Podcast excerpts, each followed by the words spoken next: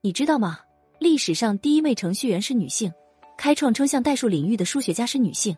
发现性染色体决定性别的生物学家也是女性。世俗偏见一度将女性排除在科学之外，但依然有无数杰出的女性在科学史上留下了他们的闪亮名字。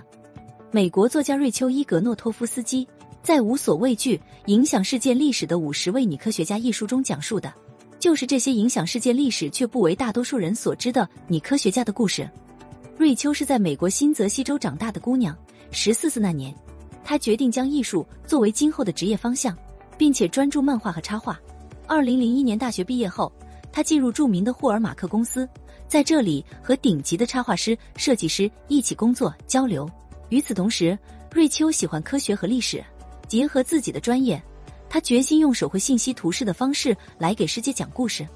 二零一六年，瑞秋推出了一本风格独特的插画书《科学领域中的女性》，描绘了历代在科学技术、工程、数学领域做出卓越贡献的女性。这本插画书视角新颖，知识满满，立刻成为《纽约时报》畅销书，在亚马逊图书榜上一下就冲到了很靠前的位置。一个偶然的机会，买下这本书中文版权的接力出版社找到了我的朋友。作家和翻译家于是，他推荐由我来担任这本书的翻译。此前我翻译过小说、传记和科普，但还没试过绘本。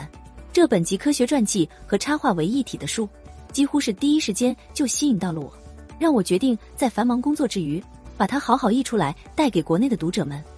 从古希腊数学家希帕迪亚，到十八世纪古生物学家玛丽安宁，到我们这个时代的神经生物学家梅布莱特莫索尔，在翻译的过程中。我常常为这些女性感到惊喜和赞叹。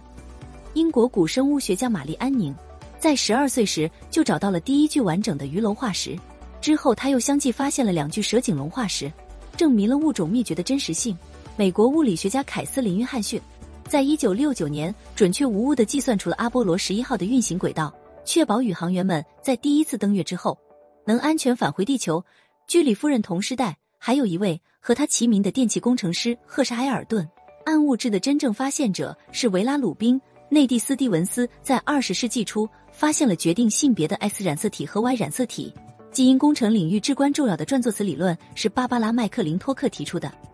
该书还介绍了三位来自中国的女科学家，其中中国清代女数学家兼诗人王贞仪，在二十四岁时就写出了五卷数算简存，供数学初学者入门学习使用。他甚至用一个简单的模型就解释了日食、月食形成的原因。